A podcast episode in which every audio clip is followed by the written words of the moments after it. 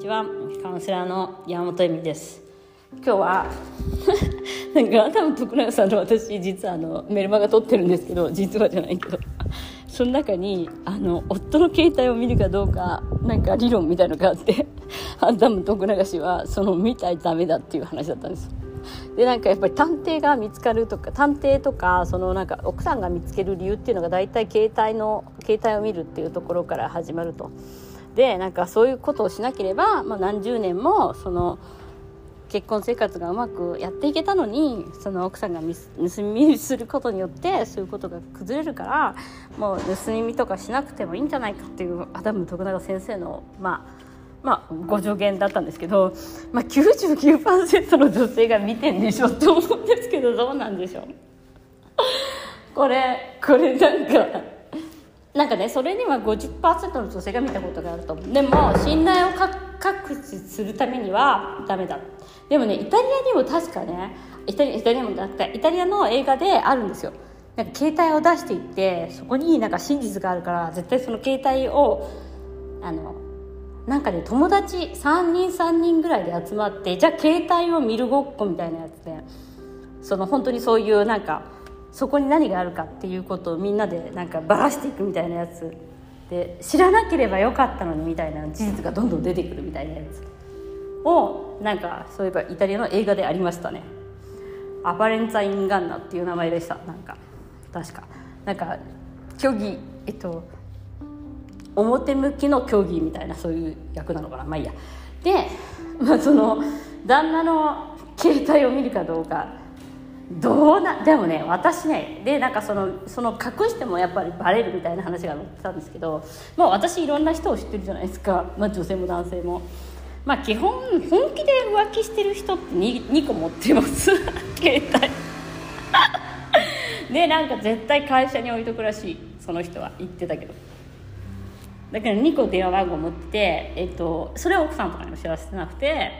であの会社とかまあそのなんかその、まあ、車の中とかに置いとくから自分のその携帯は真っ白なのよ。でもそのもう一台の携帯は真っ黒みたいな。ねなんかえじゃあ私の電話番号はどこにあるのって言ったら両方にあるって言われてるのに私も真っ白と真っ黒なのみたいな話だったんですけど。いやどっちでもなるって思ってらっしゃったらしくいや私は白い方でしといてくださいみたいな感じだったんですね。その話をした時に。だからまあやろうと思えば確かに2台携帯を持つことはできるじゃないですか。でまあ浮気系の方ってやっぱ浮気をする人ってやっぱりあの経済力がないと浮気ができないんでやっぱりその やっぱりその2台携帯を持つことぐらいは何の問題もない方が多いんじゃないかなと思ってますね。あのそういう意味では、まあ、携帯を見ることがその自分の、えっと、テリトリーを守ることになるのかどうかっていうのはまた別ですよね。うん。まあ、男性の話をしているとですけど多くの男性の浮気をしている理由っていうのが、まあ、結局やりたいっていうことだけの方が多いので心配する必要あんのっていうのもまずちょっとありますね。そのまあもちろんさその風俗とかにも行ってもらいたくないとかなんか風俗行ってたんですよとか最近なんか見たことがありますね。そういう人もいるじゃないですか。風俗。あと風俗検索とかみんなしてるみたいな。あの風俗検索とかまあなんか結局その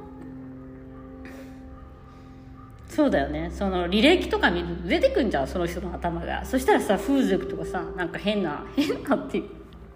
まあ大体ポルノグラフィックなものっていうのが出てきてなんかうちの旦那のこの頭はこんなになってるのかっていう私も一時期やってたんですけど、まあ、それやってた時は自分が一番病んでたなっていう感じですね。今はもうどうでもいいっていうか興味はないというか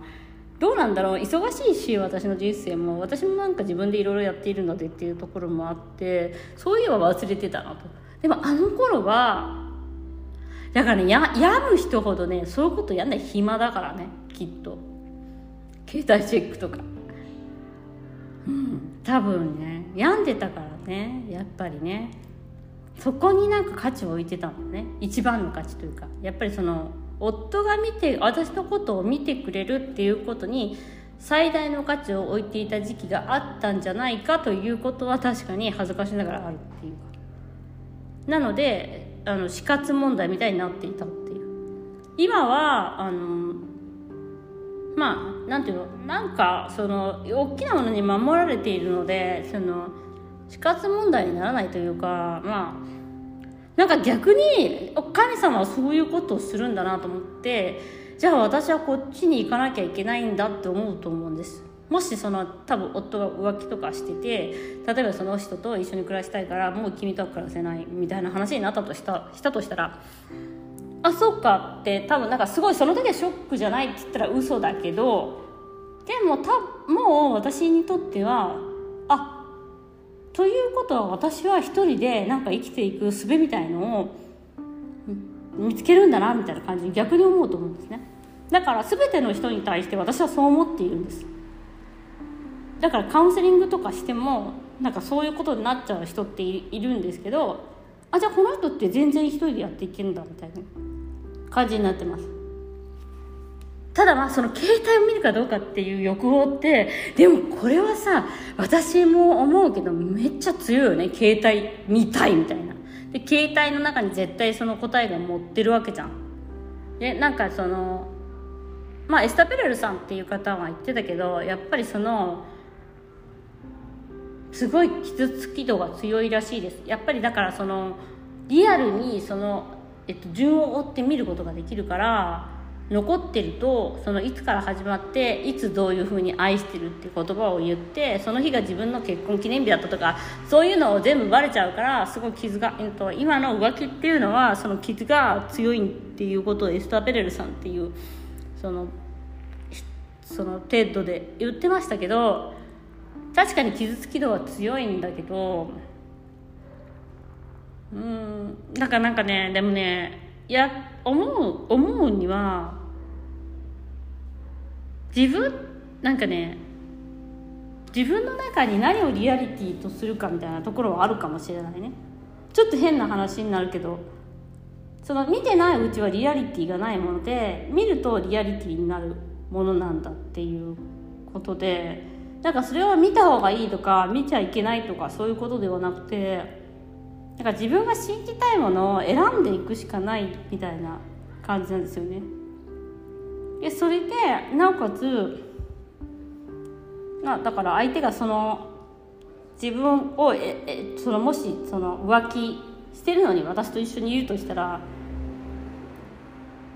それはそのパートナーっていうのはやはりあなたを選んでいるっていうことなんですよ口ではいろいろ言うかもしれないそれはセックスを無料でしたいしそのうん風俗にも行くかもしれないしでも一番大切なところにあるのはあなたに帰ってきたいっていうことなんだよなっていうふうに私はもう解釈してます。だからそのその浮気の証拠とかっていうのはあなたがどう解釈してどう持っていきたいかなんですよ。結局その浮気の証拠を見つけたからといってそこで別れたいんなら別れる証拠として使っていけばいいし別れたくないんだったら、まあ、もちろんそこに釘を刺すっていうことは必要なんでそういうことの手伝いをしたこともあります。ただあなたがどうやっていきたいかっていうことが選ぶなんかすごい問われるんですよ。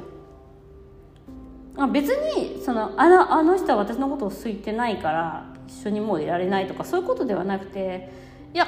じゃああなたどうしたいのっていうことを逆に聞かれていることであってそこで選べるっていうかでそこにはあの自分の選択っていうのがあってもう選んだからには決めたよねっていう話でだからなんか相手がどう思っているかじゃなくて自分がどうどう感じているかの方が本当に重要なんですけどそれを取り違えるとやっぱ沼というかすごいなんか落ち込んだりとかしちゃうんだろうなと思います。まあ、本当にね浮気なんてゴキブリみたいなもんですよだからあのー、まあまあ見るでしょうね携帯はみたいな。その話をまあ携帯うんぬんだったら見るよねっていう。だから浮気してる人とかは気をつけた方がいいよっていう。全部見られる可能性あるからねっていう話。でも全部見られた時点で何を選択するかもその人の自由だしえっとうんまあ肉欲っていうものの強さっていうのはあるからなっていう話ですね。ということで今日もご視聴ありがとうございました。携帯あなたは見てますか？みたいなお話をしました。ではまたさようなら。